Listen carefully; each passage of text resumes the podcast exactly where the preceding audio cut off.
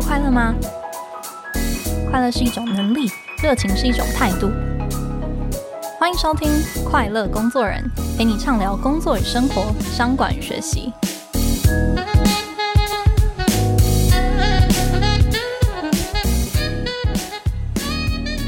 大家好，我是 Cheers 快乐工作人的记者邵敏。那今天要来跟大家聊一下，怎么样跟猎头 Headhunter 来交手。那不知道听众朋友啊，有没有接过猎头的电话，或者说，诶，有没有靠着猎头的介绍来换过工作呢？那如果你还没有被猎头找过，诶，先不要急着转台。最近呢，你可能有越来越高的几率会被找上哦。那为什么我会这么说呢？那根据人资调研的机构 Universum 今年的报告哦，全球人才短缺的情况已经达到十六年来的新高。那 LinkedIn 的资料也显示出，诶，如果我们比较二零二零年跟二零二一年的六月，那 LinkedIn 上面这些负责招募人才的相关职缺，也就是这些 recruiters，成长了六点八倍，那这是非常惊人的数字哦，所以可以预想到呢，企业在找人。负责找人的人呢，也越来越多了。那接下来你我也有可能有跟呃猎头打交道，这个越来越多的机会。但是呢，被找上一定是好事吗？那怎么样跟适合你的猎头合作，而不是踩到一个大地雷呢？这些问题都变得很重要。那今天我们邀请到一位重磅的来宾，他是全球最大的人才顾问公司 ADECO 易科集团台湾暨南韩的总经理陈玉芬 Cindy。那 Cindy 在过去将近三十年当中哦，小到是替一个人找新的工作，大到是替一整间公司找两万个员工，他一直都站在抢人大战的这个第一线。那也是国内外非常多知名的企业很信任的人才顾问。那今天我们就要来跟 Cindy 聊一下，诶，这个缺工的时代之下，怎么样用猎头来让工作越换越好？那我们就赶快来欢迎 Cindy。啊，上面好，各位听众，大家好，我是 Cindy。Hello，Cindy，谢谢您今天来。我准备了就是很多关于求职的这个问题，想要请教。那在那之前呢，我注意到一件很有趣的事情，嗯、就是您有一个非常特别的职涯哦。对，您的第一份工作是在台湾银行当行员，那后来跑去考了空服员，最后才踏上猎才这条路。能不能跟我们聊一下？哎，为什么有这几个大转弯？好，因为我想在我那个时代，我想很多听众的。呃，如果你是比较年轻的听众，你的父母啊，或者是说，可能现在在职场上有一些职位的一些工作者，大家都会知道，在我们那个时代，嗯，大家最想进的就是医师啊。会计师啊，或是律师啊，金饭碗的感觉，对，或者是到呃去当公务员，然后去当一个呃拿这个金饭碗。我相信我那个时候也是，所以那个时候我就是一毕业了之后，我就是想是说，哎，那去银行也不错。那因为我的家人也都是在银行工作嘛，我的爸爸他自己本身也是在银行工作，嗯、所以我就想说，哎，银行可能是不错的工作，所以我就去参加这些金融特考啦，那就运气也很好，那就考上了这个台湾银行。实际上，因为我是五专毕业嘛，我也不是大学毕业，所以五专毕业之后，我赶快要找工作。所以找到工作了之后，因为考试的项目挺类似的，所以我就又去考了一个差大。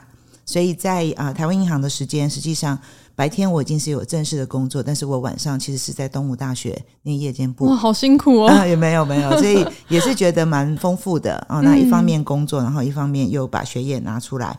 那大概在我快毕业的时候，那个时候我想，我跟很多的年轻人一样，就想，哎，要不要出国？尤其是在台湾银行这样的一个环境里面。嗯、那如果你有出国，那回来一定是加分嘛，因为公务人的体系。哦，原来如此。对对对，一定是想说要不要出国。所以那个时候我就呃花了一点时间，也去补托福啊，然后也去练英文啊。我记得我那个时候每个中午一个小时，我还去。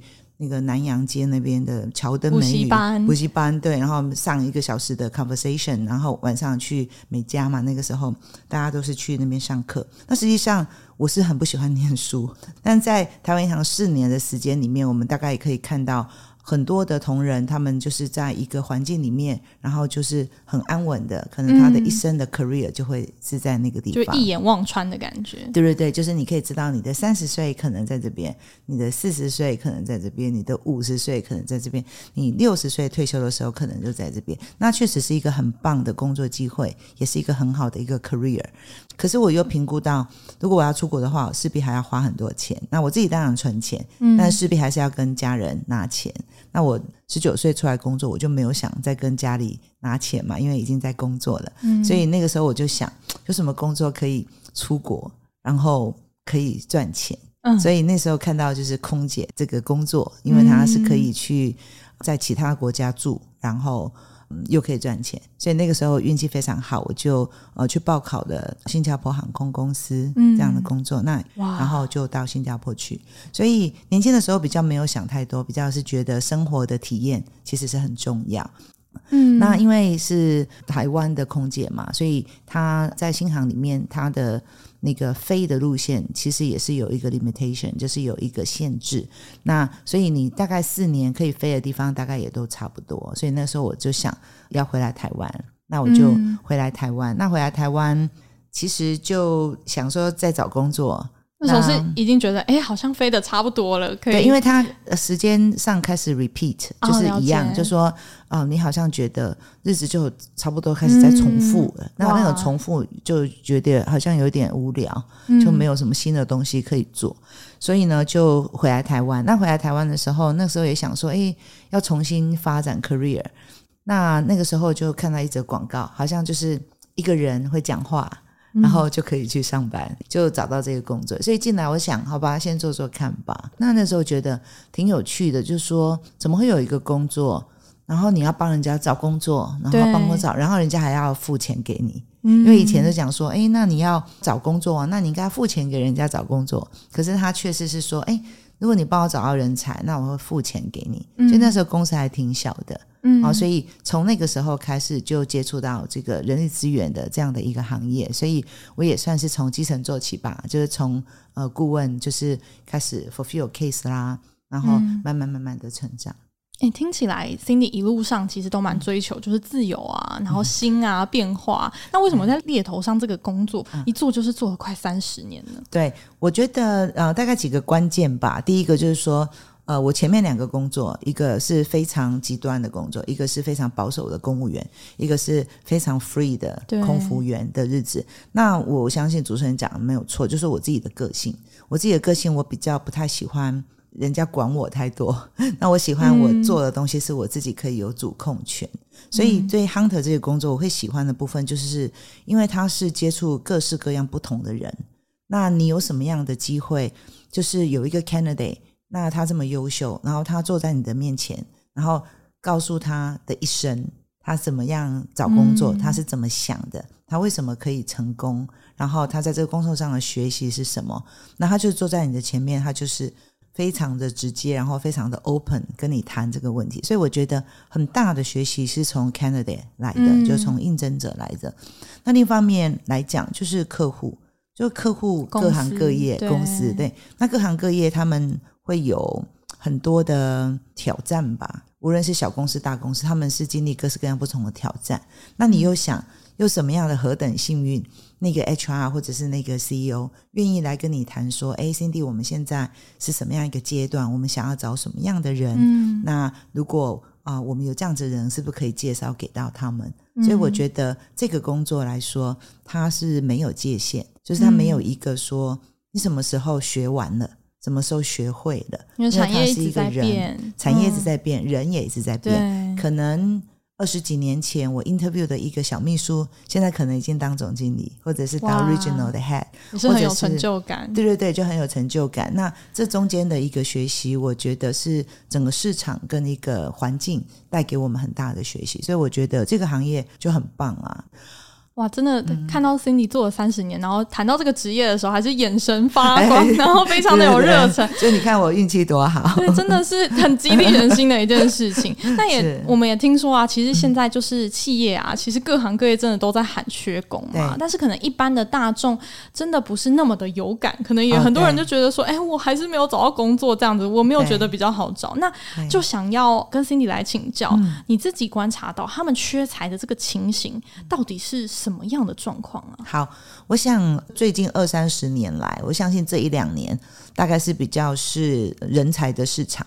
好，人才的市场。对，之前来讲，我们都是说啊，这个公司的市场嘛，公司要人，他有选择。对。那现在是一个大缺工的情形之下，当然人才，如果你是未来要的人才，或是公司所缺的人才。我相信你们的手边上大概都有好几个 offer，你只是在选择什么样的工作可能会成为你未来的部分。我相信每一个在工作者，那大家都是在一个专业里面一直工作嘛，所以很少人会去觉得，其实整个市场它是动的，它不会是一个静的。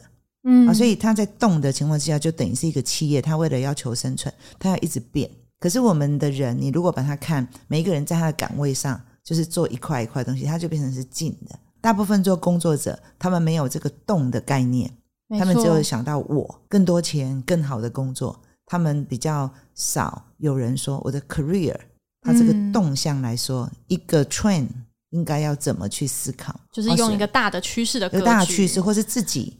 跟产业的关系，嗯、对，大家比较是我跟职位的关系，所以我们可以想，这个 COVID 当然是一个非常对各行各业都是非常 challenge 的部分。就是我在欧洲的同事们，他们有很多都已经四五百天都没有到公司工作，因为他们就在家 home 这样子。嗯，work from home 也好，或者是有工作，或者是没工作。哦，了解。哦，所以呃，工作有一搭没一搭，所以这样的情形呢，其实为什么我们最近会听到很多人讲说，哦，现在有这个什么大离职潮啊，或者是大的什么 re-evaluation 啊，就是重新思考这个人生的部分是什么。所以这样一个长期的一个不稳定性，其实造成。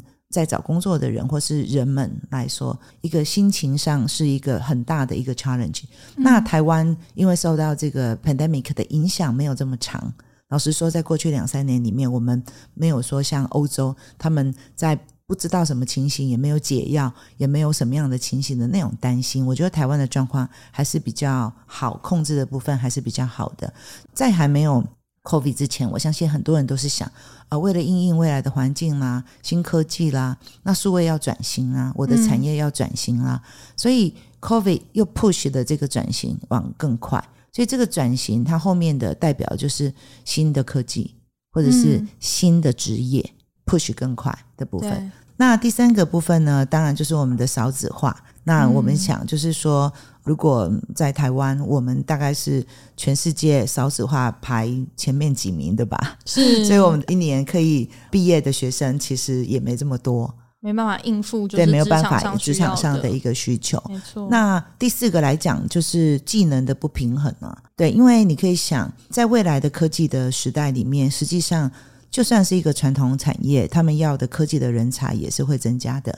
嗯，可是我们如果我们原来做的工作或是我们的专长，其实跟科技也没什么相关，那我们就会不知道为什么我们找工作变成困难了，或是我们不知道现在市面上要的是什么样的人。昨天我可能在这个工作上做得还不错，那为什么明天老板可能会觉得说，嗯，这个人可能不太适用，嗯，好，所以对员工来说就没有一个提醒。就说：“哎，我到底我的工作好好的，我也很认真在工作，啊，怎么好像一下子觉得没有被重视了？嗯，好，所以这个也是一个另外的一个问题。所以技能没有办法平衡，再加上我们刚才讲到这些很多的因素，刚好再加上这个 COVID 的关系，所以它就是会变成是一个比较复杂的状况。”嗯，我觉得 Cindy 很好提醒，是现在其实整个产业这个人才的市场其实是有一个结构性的改变，嗯、所以每个人如果只是 focus 在自己的职位上面，自己每天做的工作上面，其实感受不出来我在这个市场上面，或者我长期的发展上面，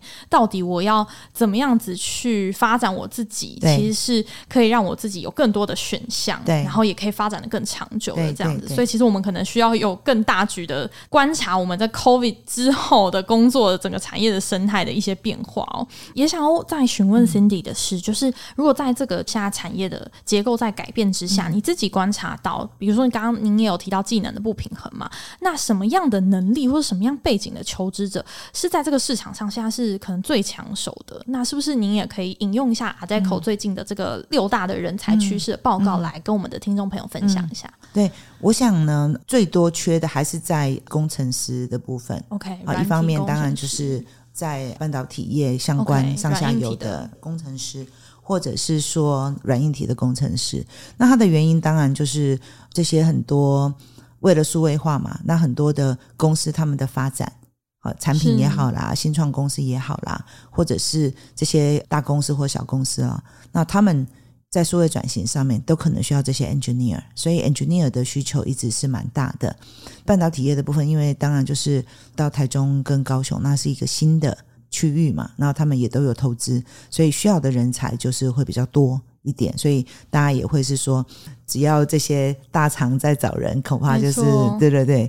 我反而呢是应该这样讲，就是说各行各业随时随地都有需要的人。嗯，随时随地其实都在缺，都在缺人。那缺人的部分来说是缺什么样的人？但是缺可以帮公司做未来转型的人，可以帮公司啊、扩大经营的人。嗯，好，所以。这一些的人，因为环境的不同，就是跟以前会不同，所以我也会觉得是说，哎，那有些人可能会觉得说，那我又不是科技相关的，难道我这一辈子就没有工作了吗？没错，会有焦虑。对，对对对，但是我觉得其实不是这样子，就是是说，在数位化的之下，每一个人要的有的这个所谓的数位力呢，并不是说叫我们每一个人。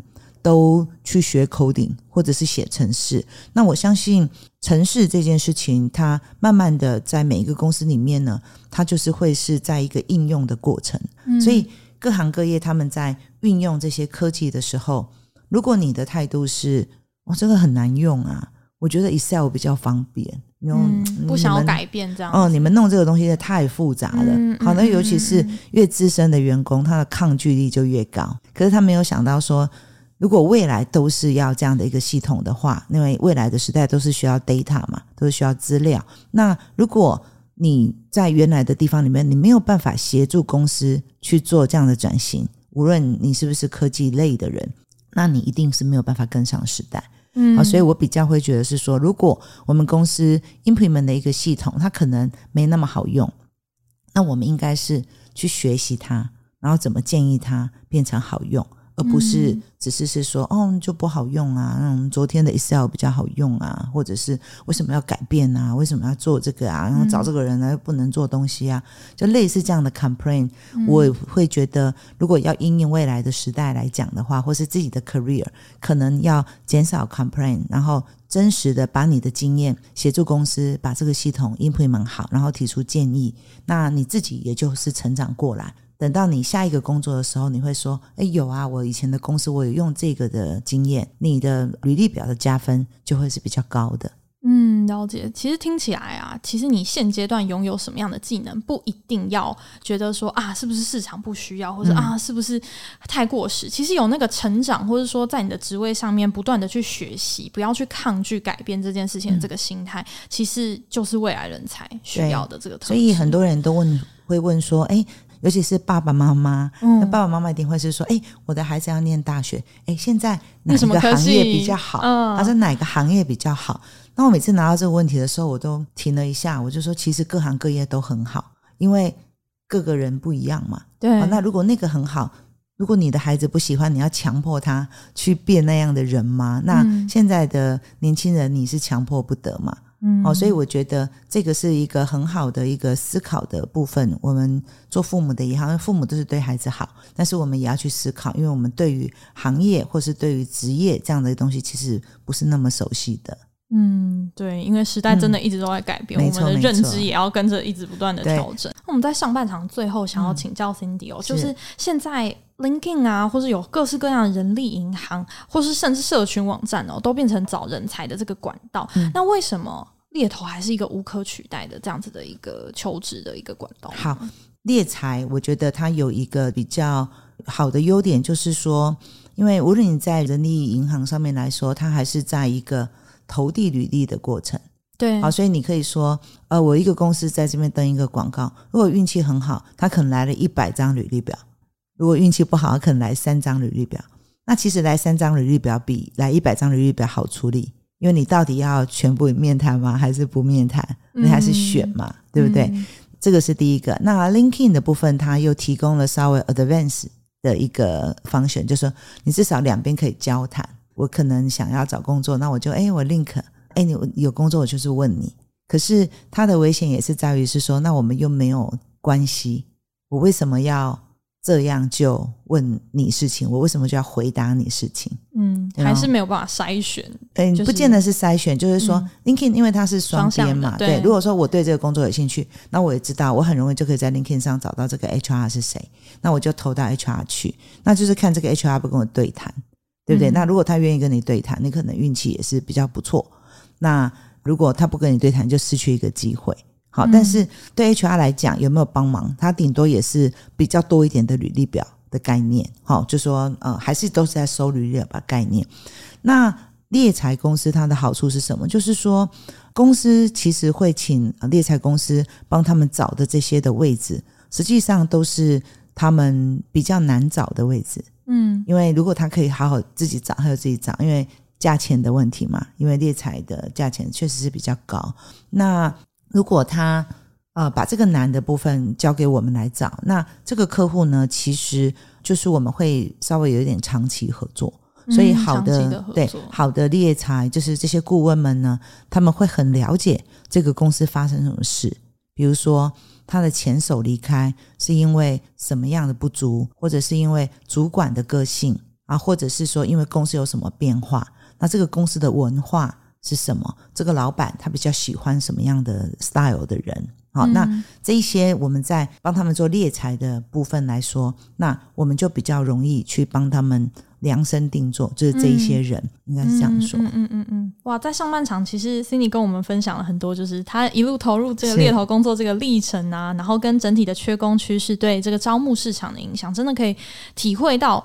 虽然说现在已经是一个人才的市场，就是比较多的人才来选公司这样子的一个状况，但是其实很多我们过去可能让我们成功的一些技能或是一些方式，可能不一定是适合未来的产业的走向，所以定位自己这件事情非常的重要。那怎么样子去借助专业的可能猎头，或者说其他的产业的一些 mentor 的这个概念，去帮助我们可以去 build 我们的职涯，让工作来越换越好。这个就变成一个非常关键的一个问题了。那下半场呢，我们就要继续把握机会来问 Cindy。那求职者个人要怎么样子去跟猎头来合作？怎么样被看见？又怎么样呃选择适合自己的猎头？那我们休息一下，我们等一下马上回来。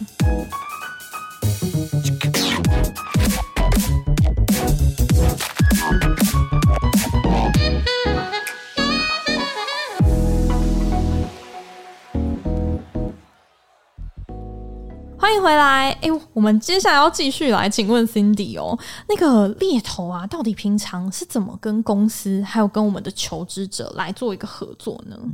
在猎才的方面来说，那我们可以说，诶，公司可能有一些职务，然后他可能是因为他现在内部他没有资源，可能他 HR 嗯很忙，没有办法找这个工作，或者是这个位置真的很难找，也不知道从哪里去找。好，那或者是说这个位置呢，可能是很急很 urgency，那公司的内部资源不够，好，所以他们就是会说资源不够，那我就请。这个猎才公司，然后来帮我们这样子，对，就是帮忙找这样的一个位置。嗯、所以他的起心动念其实就蛮简单，就是你需要有一个人，那你自己的内部资源没有办法，无论是专业不够也好，或者是资源不够也好，那就希望委托给一个猎才公司，然后帮你寻找。那当我们接到这个案子的时候，我们就要开始想办法帮他找这一个人，找这样的一个人的部分，他的任务既然就是把这个人找到。对猎才来讲，他可能要做某个部分的的调研或是研究，就说：哎，这个行业到底做什么？那这个公司在这个行业里面是什么样的位置？那有谁会希望来这个公司上班？那这个工作需要什么样的技能？他的在这个组织的位置上，比如说他要管多少人啊，或者是他要负责多少钱的业务啦，或者是他要负责公司转型的什么吗？或者是什么？所以那个关键的能力是什么？所以我们要找到一个人来。在这个位置上帮他找到这个部分，这个就是我说可能公司的资源不多的时候，或者是有时候不知道去哪里找，人力顾问公司就可以帮他做这样的一个工作。对，所以我们收到这样的委托以后，我们就开始去 approach 可能的 candidate，可能 candidate 就会分成两块嘛，一块就是说有些人可能他们就刚好在找工作，本来就是会把他们的履历投到我们这样的公司来，那我们当然就是会从我们 database 里面去看。有没有这个类似的人？嗯、可能我们 database 里面找过一轮，可能有一些有意愿，有一些可能没有意愿。那我们可能要再去开发一些新的 candidate。那我们可能就是会去请我们的 candidate 再介绍给我们，有没有认识这样的人，然后来慢慢来做。嗯、那也有可能就是透过外面的管道，LinkedIn 也是啦，人力银行也是啦，报章杂志啦，各个方面。去累积这样的一个人力的一个资源，然后去询问。那我觉得最重要的部分是说，找工作人的意愿跟他的个资，我觉得这个是很重要。所以我们一定是会要求，会告诉这个找工作的人，那是什么样的工作，他有没有兴趣？如果他没有兴趣，我们就不会再继续再下去，除非他说他也想要找另外一个工作或者是什么，那我们会继续再谈下去。嗯，了解。所以等于说，其实猎才的这个顾问的服务，其实是要先做很多事前的，比如说产业的 study，或是这个职业核心能力的这个定位，然后从你们的可能累积的这个 database 里面去找出最合适的人选。嗯、那也想要问 Cindy 哦，就是很多的听众朋友可能会比较担心的是说，哎，那我要怎么样被猎头看见，或者说，哎、嗯，那我在几岁以前我都没有接过猎头的电话，怎么办？我这样是不是应该要就是？有一点警觉心呢。哦，我相信就是猎头，他也不是一个什么 career 的保证嘛，就是说哦，你要给猎头找到，然后你的 career 就保证一一帆风顺。我相信是没有，嗯，那是一个迷思，对，是一个迷思。那当然就是说比较好的部分，就是说你有没有一个比较认识的一个猎才的顾问？那因为你们的交谈，他也很清楚知道你现在的 stage 是什么。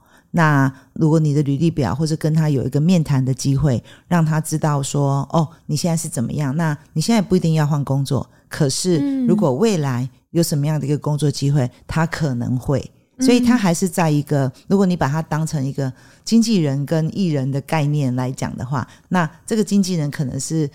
公司的经纪人也有可能是个人的经纪人，嗯，好，所以我会觉得跟猎才合作的部分，其实就是很像一个你的顾问一样，就是呃跟他讨论你的职涯，然后好好的去告诉他你想要的 career 是什么，嗯，然后跟他们如果可以有一个见面的机会，然后你的履历表可以在这个呃猎才公司的 database 里面，那。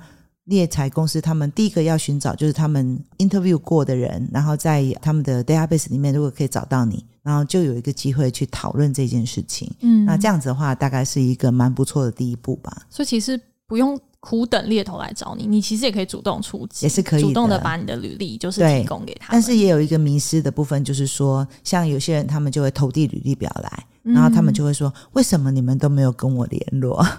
对，他说：“哎，我投履历表进你们公司很久了，你为什么没有办法没有跟我联络？”嗯、那一刚开始我有讲的部分就是说，因为猎才公司它的主要服务的对象是客户，所以一定是以公司，对，对，一定以公司要找的这个职务为优先。所以如果你的职务其实啊、呃、刚好不是客户需要的，那大概就不一定会被联络到。嗯，但是可能还是在一个 database，还是在一个 database，在合适的时候还是有可能会找上你。对对对，没错，所以不用太心急。对，所以有的时候我们有看到一些 candidate，、嗯、其实跟我们都已经变成朋友。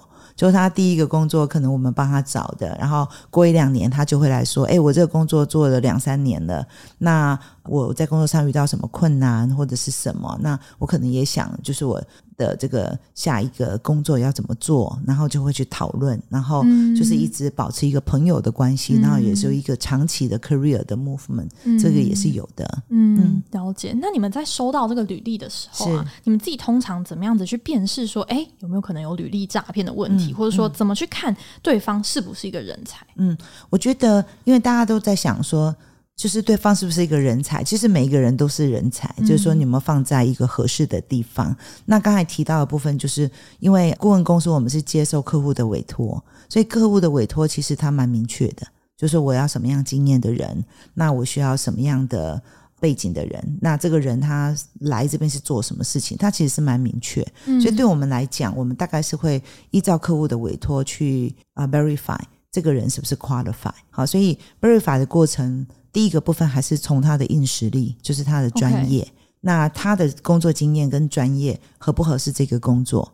那我们再有办法再去谈。因为有的时候你会发现，这个人是很合适专业，他就是一个对的人，可是他没有意愿啊，嗯，因为他没有想要换工作，或者他想要做别的东西，因为人嘛，人其实不是只有说，那这个工作我就是一定要这样做，他还有很多我们想不同的人生需求。那这样的一个情形之下，我们猎头的一个关键就是去了解，去了解说，哎，他现在想怎么样，或者怎么，去跟呃雇主中间做一个桥梁。那有的时候，那 candidate 也很有趣，就是 candidate 要的东西也不是很复杂。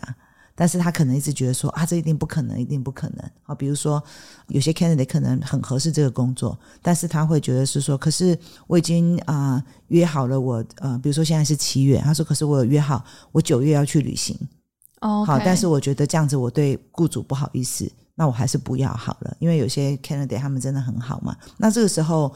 我们的 hunter 可能就会是跟两边商量，就说：“诶，他可以，可是他本来已经预备有这样东西，你们觉得这样可以吗？”嗯，那如果客户觉得这两边都可以，他们可能会说：“那没关系啊，那你十月再来上班就好。”就是他其实有一些有商有量的东西，那这些的东西就是我们 hunter 在中间可以帮他们做协调的部分。嗯嗯嗯嗯。那如果就是有实力了，然后也有意愿了，嗯，那如果你们在这个过程中会用哪些可能方式去不断的去测试他到底是不是适合这个职位呢？嗯，对，因为我觉得第一个来讲，当然是 verify 他的实力嘛，就是说他。第一个，他讲说他有做过这样工作的经验，然后做在什么公司或者什么，你当然会去验证说你真的在这个公司上过班吗？你的后面的薪水真的是这样吗？那这个工作你真的做得那么厉害吗？那这个大概做几个 reference check 就可以了，嗯、就是可能打给他之前的雇主、雇主啦，或者是其他的 data 啦，嗯、你也都是可以 check 到他嘛。嗯、那最重最重要的部分就是说，因为毕竟 hunter 他不是征信社。就是是说哦，好像要保证你完全没有问题，因为 hunter 也不见得什么东西都懂，嗯，好，所以最重要的部分是面谈，就是我们要客户就多面谈，就说如果你不确定这个 candidate 专业的时候，我们希望你可以两次面谈或三次面谈。那其实从 candidate 的角度来看，那我都要去你的公司上班，candidate 也可以要求面谈。比如说，哎，这次老板面谈我，我觉得有些东西我不清楚，或者他透过 hunter 去问，或者他说，那我可不可以啊，再跟他们见一次面？有些东西我想 verify 啊，所以 verify 这个专业的责任不一定都是只有在猎头，因为猎头也不可能什么东西都这么了解，因为毕竟是一个中间者的角色，所以还是会让我们的客户去啊面谈，就是他们的专业的去面谈，看这个人的工作。是这个专业，可是有到这样一个程度吗？那可能我们的客户他们也会参与，那我们也会参与面谈，所以这样的一个三方，我们就慢慢去厘清这个 O 不 OK，然后把这个问题解决完，然后就 Ken 就可以顺利去上班。嗯，我觉得 Cindy 有一个蛮重要的提醒是，嗯、其实这个 Verify 或者说。嗯判断这个工作适不适合自己，其实找工作的人不能完全的相信猎头，是仰赖猎头。当然，当然，当然，因为 again 就是说，它就是你发展你的职涯的一个部分。比如说，你可能送你的履历表去 LinkedIn 或是一零四，或者是这些人力银行，那你也可以找到一个不错的工作啊，也是很好的 career。所以我觉得，还是自己的前途是掌握在自己的手里嘛。嗯嗯嗯嗯。嗯那接下来也想要请教 Cindy 哦，工作者在就是接到就是猎头的可能电话，嗯、或者说、嗯、哦希望说可以来见个面这样子，你怎么在很短的时间内快速来去审视对方是不是一个值得信赖甚至继续合作的猎头？我觉得可能有两个观点我们可以看。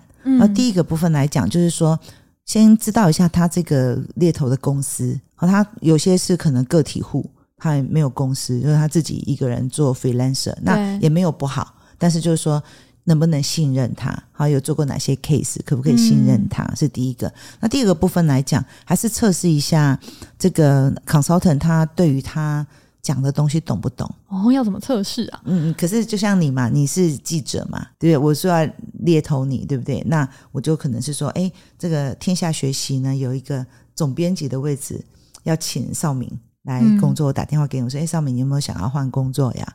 那邵敏是说。是什么样的一个工作？假设我这个问题不是因为你是记者嘛，relevant 嘛，那你就会问行业内的问题啊，嗯、你就会问说，那我知道那个天下的这个谁谁谁还在那边啊，嗯、那为什么他们要找这个位置呢？哦，那这个位置是要报告给谁呢？为什么有这个位置会出来呢？所以你必须要知道他懂不懂嘛。嗯，那他不懂，判断他到底是不是对做过功课，对，或是他懂不懂你这个人？那很常遇到一个状况，就是说那个比较菜鸟的这个呃这个雇员啊，嗯、因为他搞不清楚状况，然后就可能打电话给一个副总，就跟他讲说：“我现在有一个工作是副理的工作，那这个公司很大哦，那我们希望找你来谈一谈。”他想说：“你有没有搞错？我的副总，你给我副理的工作，就是他搞不清楚，真的有发生这样的事情，就是类似这样好笑的事情，就是他没有做太多的功课，他只是觉得说，哦，那我的老板叫我打电话，我就打电话，然后就是去问。那我觉得这个都不难，你大概问几次以后，就说，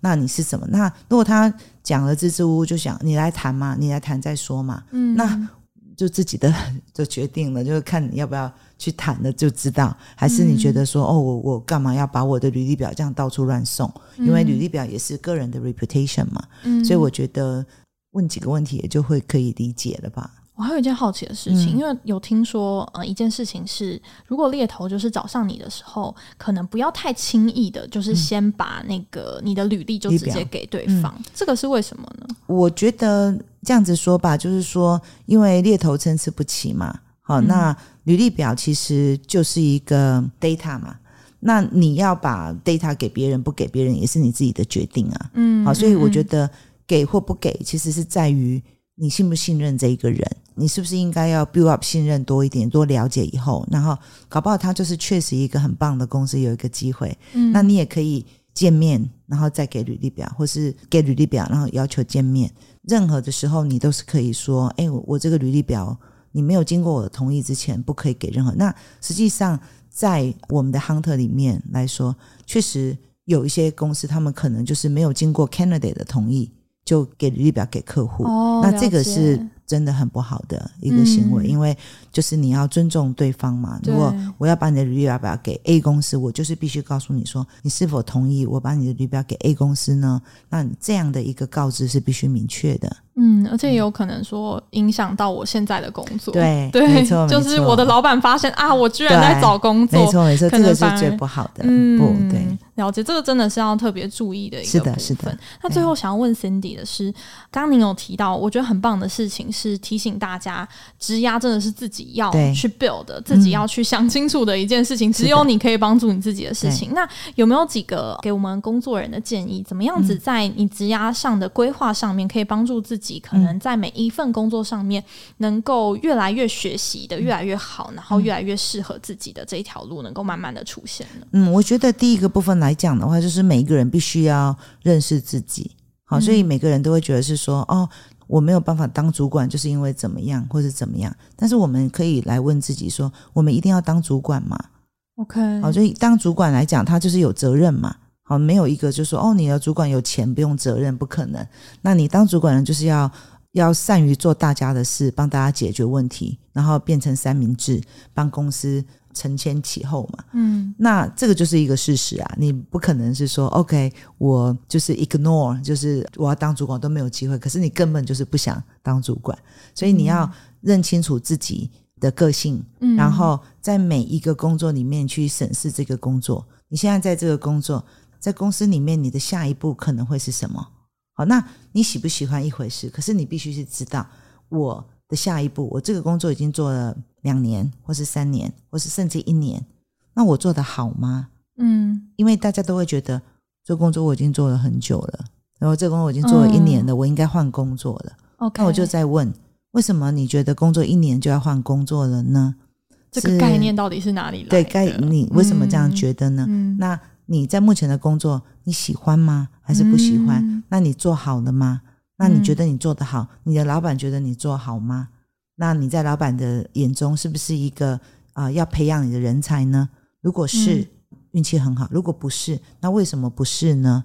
那如果老板给你一些建议，你老是觉得我老板就是不喜欢我，嗯、那你就没有一个 open 的这种我们讲说成长型的心态。那你就一直觉得我就是运气不好，什么东西都是批评，什么东西就是不行，就负面思考，在 career 上面确实会走得比较辛苦。那我相信未来的职业都是比较复杂，其实不是只有初阶的人，就是刚才提到对于这个职场上的变化要学习，就是持续学习才是一个最重要。而且现在学习的管道真的很多，嗯，online 啦，没错，这个看书啦。或者是讨论会啦，其实有很多地方要学习。那我就是会觉得，可能大家也要珍惜工作嘛，然后珍惜工作上可以学习的机会，嗯、然后就尽量学。尤其是比较年轻的 talent，我相信他们 career 才刚开始。嗯，如果他在他的 career 开始的时候有一个比较正确，然后一个成长型的 mindset，比较正向的一个 mindset，那我相信他职场上可能可以走得比较好一点。